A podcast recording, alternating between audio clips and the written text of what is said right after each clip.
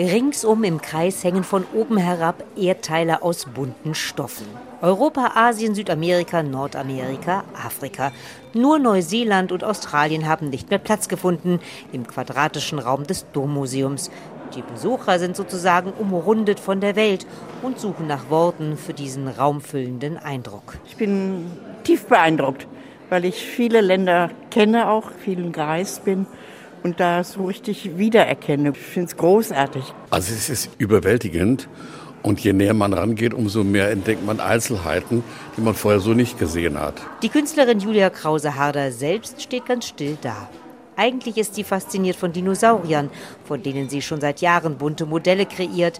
Doch irgendwann kam ihr die Idee mit der Weltkarte aus Textilien. Wenn ich vielleicht auch mal was anderes mache als Dinos bauen und dass ich, weil ich auch Schneiderin, vielleicht was Textiles mache und dass man vielleicht die Weltkarte anders darstellt als sonst üblicherweise auf Papier oder so. Also hat Julia Krause-Harder sich an die Arbeit gemacht im Atelier Goldstein in Frankfurt für Künstler und Künstlerinnen mit Einschränkungen. Als ausgebildete Schneiderin und virtuose Strickerin zwar kein Problem, aber eben doch eine echte Herausforderung, denn zuerst musste sie diese Weltkarte ja anhand von Kartenmaterial planen. Ich habe auch mit Tansania angefangen, den Kilimanjaro zu stricken. Unten sind 35 Karten, oben sind Schnee immer. Also ist Tansania dominiert von einem blauen Berg mit weißen Linien. So hat sie sich zu jedem Land etwas einfallen lassen, das ihrer Ansicht nach dafür sozusagen charakteristisch ist. Mal als Stickerei, mal als Strickerei, mal als Applikation um dann alle Länder maßstabsgetreu zusammenzufügen.